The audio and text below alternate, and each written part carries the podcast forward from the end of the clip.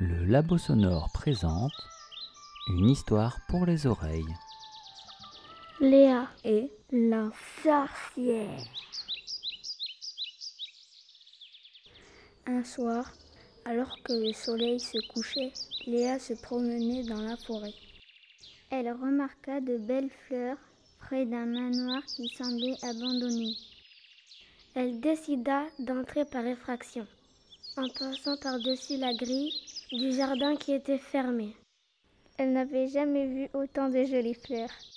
Elle décida d'en cueillir plusieurs sortes afin de se faire un beau bouquet. Malheureusement, il y avait une habitante dans la demeure. Maya avait vu entrer l'orpheline et s'aperçut rapidement qu'il lui manquait dix fleurs. Avec son gros bouton sur le nez, ses ampoules aux pieds et son gros popotin, on ne pouvait pas se tromper. Maya était une sorcière. Une très méchante sorcière.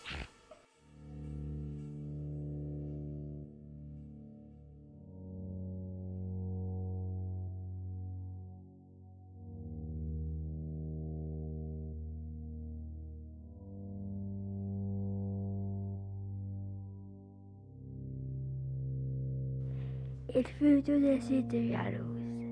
Des longs cheveux bruns, des yeux noirs et de la peau métissée de la petite Léa. Elle jura qu'elle ferait payer cette voleuse.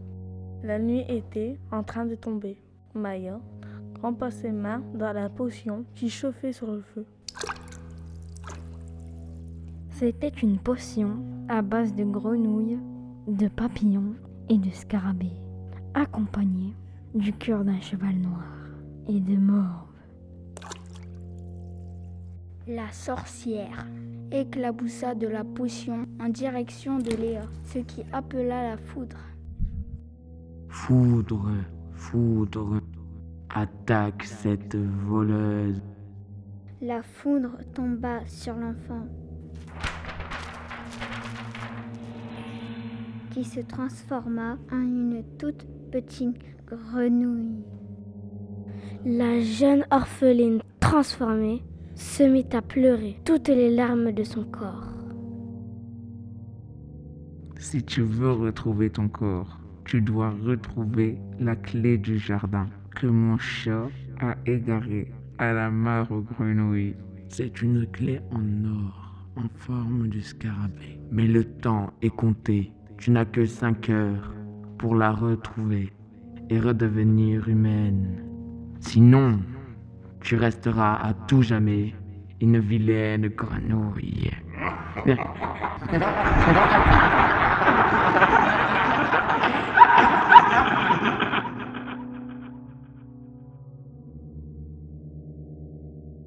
J'avais autrefois un chat. La clé était accrochée à son cou.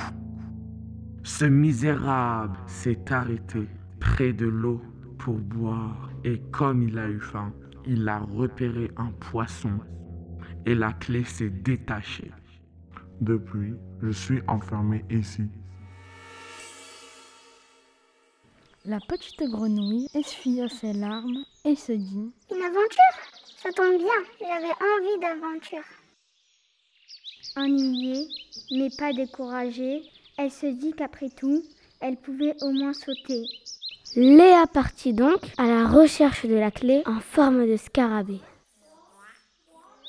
Arrivée sur place, elle prit de la hauteur sur un rocher pour pouvoir mieux observer.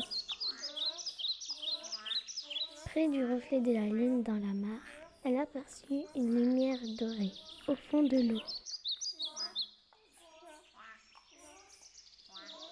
Alors, elle plongea pour aller voir de plus près cet objet brillant. Elle nagea de plus en plus profondément, mais bientôt ne distingua plus cette lumière. Elle remonta à la surface pour respirer. Les autres grenouilles de la mare, ayant compris son intention, décidèrent de l'aider à trouver l'objet. En moins d'une heure, les grenouilles trouvèrent la clé, la remontèrent et Léa put atteindre la berge avec l'objet. Dès que la petite grenouille toucha la clé, celle-ci brilla de mille feux.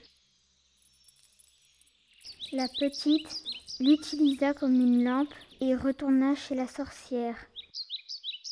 Elle lui donna et ensemble elles allèrent mettre la clé dans la serrure. À l'instant où la clé entra dedans, la petite grenouille retrouva son corps de petite fille. La maison reprit des couleurs.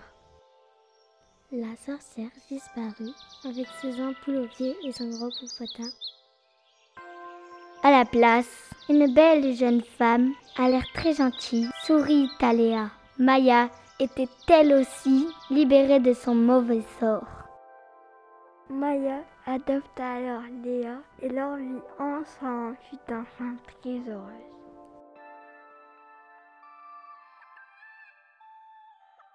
Le Labo Sonore vous a présenté Léa et la sorcière.